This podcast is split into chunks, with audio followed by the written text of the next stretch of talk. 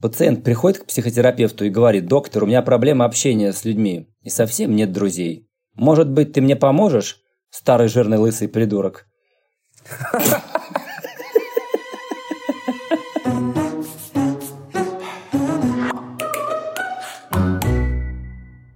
Друзья, всем привет! Сегодня мы с вами начинаем новый подкаст о психологии в бизнесе. Мы — это Виктор Бурмистров и я, Федор Локтев.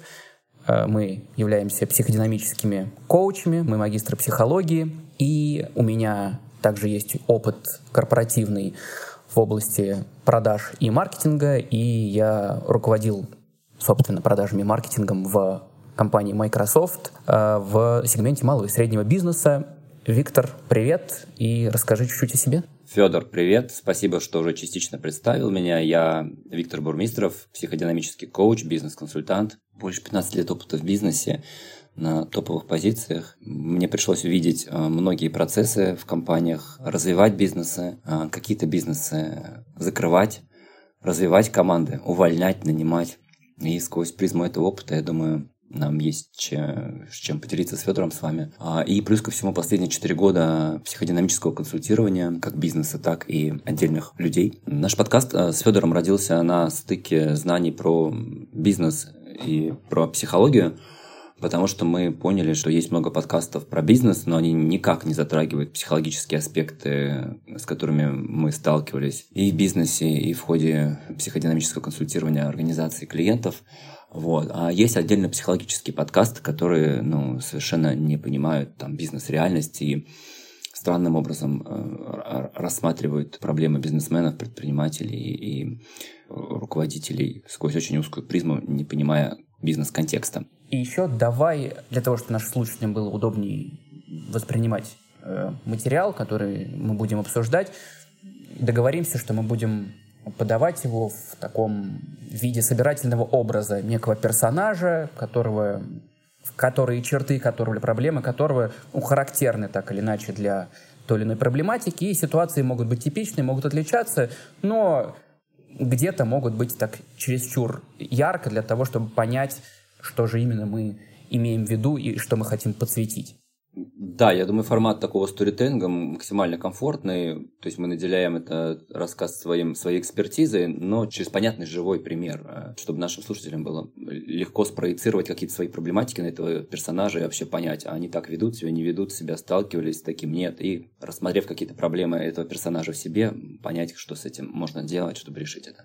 И давай сегодня с тобой начнем с темы коммуникаций, корпоративных коммуникаций, межличностного общения – Потому что сплошь и рядом мы встречаем, что люди не знают, как общаться. Или даже если знают, то начинают упираться, не так осмотрительно себя вести в том плане, что навыка саморефлексии где-то, может быть, не хватает для того, чтобы э, структурировать общение в бизнес-контексте, но при этом основываться на том, что мы все равно ведем бизнес между людьми, бизнес построен людьми. Единственный способ, чтобы организм в виде бизнеса работал, это потоки информации, и это, собственно, что и есть общение буквально по определению, если так, в нулевом приближении. Ты сказал, что не хватает э, рефлексии многим. Как ты думаешь, э, с чем связан этот момент, что не хватает рефлексии? Ну вот, э, например, осознанный, условно в кавычках осознанный топ-менеджер, осознанный предприниматель, люди с жизненным опытом, с какими-то знаниями.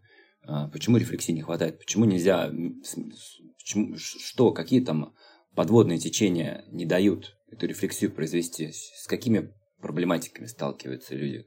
Давай вот здесь поразмышляем. Слушай, Федор, ну вот можно я тогда, я сам спросил, сам а, пер, первую вкину тему, позволишь мне? Мне кажется, иногда э, люди наделяют какой-то важностью самих себя э, и не могут отлепиться от этого нарциссизма такого внутреннего. И им это не дает возможность посмотреть на ситуацию со стороны. Такие типа, я и вот это такой, такой важный я, и я все знаю, я во, во всем прав. И это немного попахивает... Чем это попахивает с точки зрения психологии? Ну, Виктор, знаешь, здесь, наверное, не стоит и, и нету смысла выделять какую-то одну большую причину или проблему, по которой вот сказать, что все поэтому плохо общаются, а можно перейти к нескольким аспектам или примерам или ситуациям. Давай зададим вот что у нашего абстрактно этого персонажа. Допустим, он руководитель среднего звена, то есть у него есть направление коммуникации во все стороны, с коллегами, с подчиненными, с Вниз, вверх, по горизонтали. Угу. Да. Угу. Допустим, он представляет какую-то, защищает свою идею или какую-то дополнительную информацию, новую для этой группы. Он пытается сформулировать свою мысль, донести, но регулярно сталкивается с тем, что либо его не так поняли, либо его не услышали.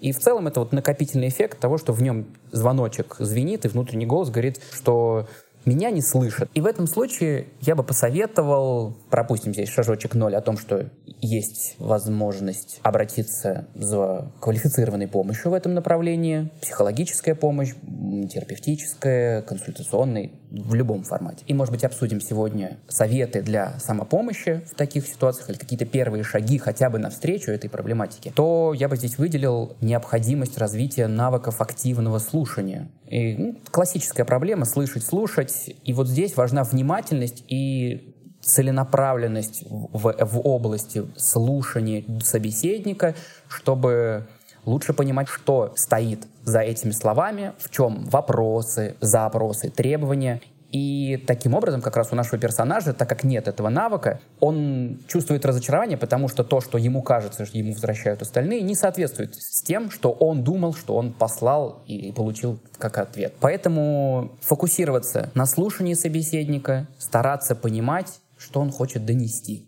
Слушай, ну вот ты не ответил на мой вопрос все-таки, ты ушел в свою плоскость. Э, давай вернемся. Важность-то все-таки, как важность снять? Как, как с, ней, с ней поработать, чтобы человек понял, что вот это он закрыва, закрывается как будто бы своей важностью от коммуникации нормальной. Что можем посоветовать слушателям, которые, может, понимают, что им их статус или что-то не дает рефлексировать нормальной ситуации и других людей вообще как-то понимать?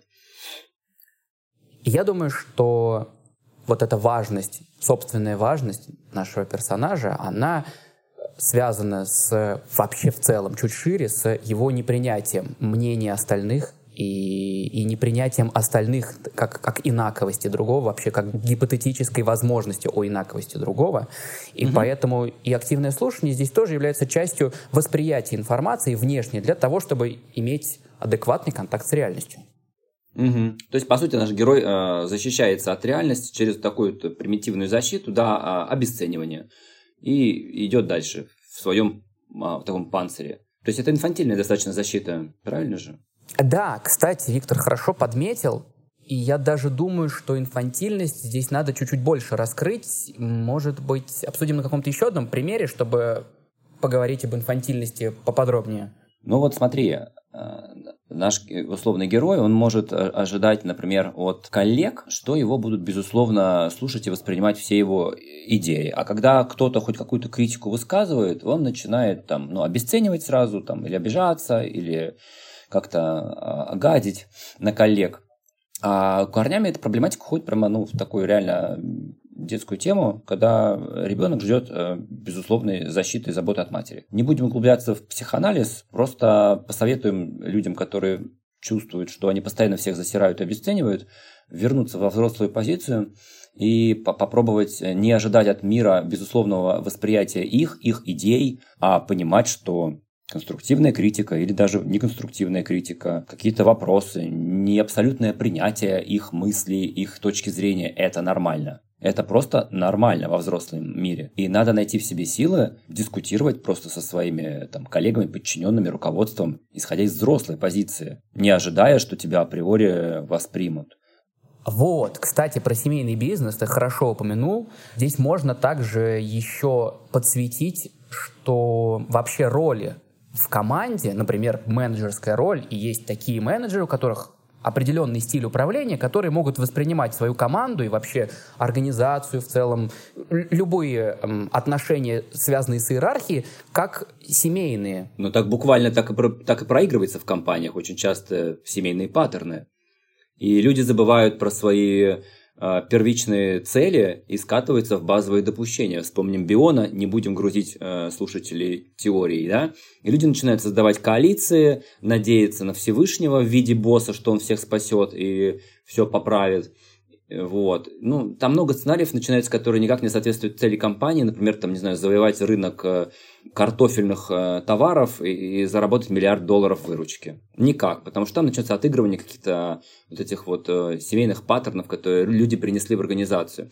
И говоря про роли, мне кажется, очень важно вообще людям научиться отделять а, себя как личность от, от своей ролевой идентичности в компании.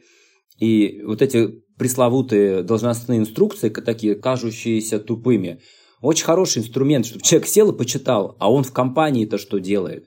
Вот не как э, Аня или Ваня, какая-то личность такая большая, а как роль. Вы для чего пришли в компанию? Свои детско-родительские паттерны отыгрывать с коллегами и с руководством? Или у вас есть там задача, не знаю, настроить SMM, э, руководить проектом, не знаю, увеличить продажи?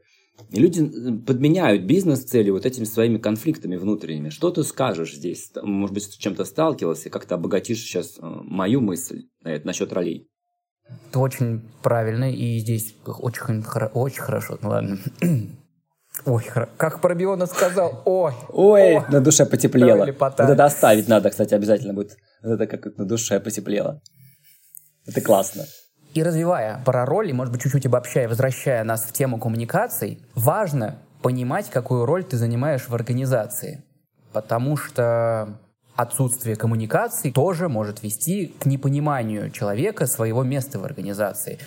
Э, если говорить прям совсем о примерах, на, опять же, на нашем персонаже, что он может не вписываться в команду, у него могут быть разрозненные понимания, чего от него ждут те или иные стейкхолдеры, он не может и внутри команды, и вне команды, то есть куда бы он не смотрел с точки зрения своей роли, он не понимает полноценной картины своего места. И вот это и есть индикатор ненахож... непонимания своей роли.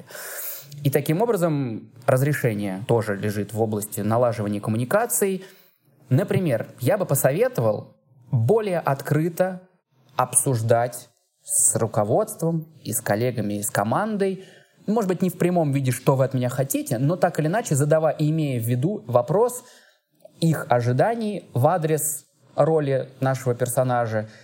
Ну да, типа ожидание реальность, чтобы он не в своей голове крутил э, все это, а реально спрашивал, а вы от меня ждете, какая роль, и понимал, я сейчас, а я реально сейчас эту роль за ним выполняю, или я сейчас какую-то там хрень в своей голове кручу и, и фантазирую. Это, то есть это касается и коммуникативной темы навыков активного слушания, и заземлить свои фантазии к реальности, и детско-родительского отыгрывания ролей. То есть мы, мы, по сути, все сводится вот к этой теме коммуникации, она очень емкая на самом деле. А, Федор, слушай, что еще мы в коммуникации не, не упомянули, чтобы ну, не растягивать сильно, но в сегодняшнем подкасте затронуть? Что бы еще мы добавили сюда?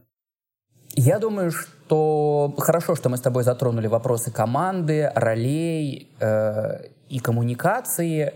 И здесь мне приходит нам вот посередине между этими тремя элементами очень хороший пример в корпоративном мире – избегание конфликтов. Причем зачастую это может быть э, необоснованно с точки зрения бизнеса, это может базироваться на каком-то просто личном отношении к человеку. Нам он не нравится. Я считаю, что он такой, я считаю, что он секой. Давай, и... давай поразмышляем на тему, почему люди избегают э, конструктивных конфликтов и не умеют ассертивно, уверенно э, доносить свою точку зрения, свою бизнес-позицию и вообще свои какие-то требования, их желания. С чем это может быть связано? Мне кажется, у нас с тобой сегодня такой vicious circle а, образуется. Почему люди не могут выразить свое мнение и э, конструктивно конфликтовать? Вообще, мне кажется, тема конструктивного конфликта в русской культуре как таковой отсутствует. У нас такая немножко другая ДНК культурная. У нас как бы отставить свою позицию, это будто бы сразу стыдно и виновато себя будешь чувствовать, что ты кому-то что-то там не додал. А ведь это в бизнесе очень плохо работает, если ты не умеешь конструктивно, конструктивно дискутировать, диспутировать и, может быть, даже конфликтовать. Что человек теряет? Давай, давай через другое пойду. Что человек теряет, если он не умеет э, конструктивно э, поконфликтовать? Отстоять позицию свою, точку зрения, желания какие-то свои. Ну, она части теряет идентичность.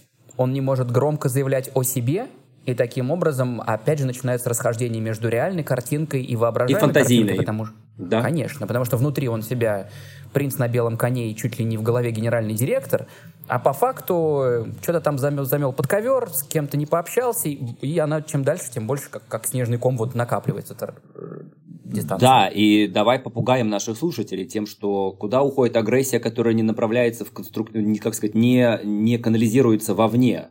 Куда она направляется? На разрушение себя.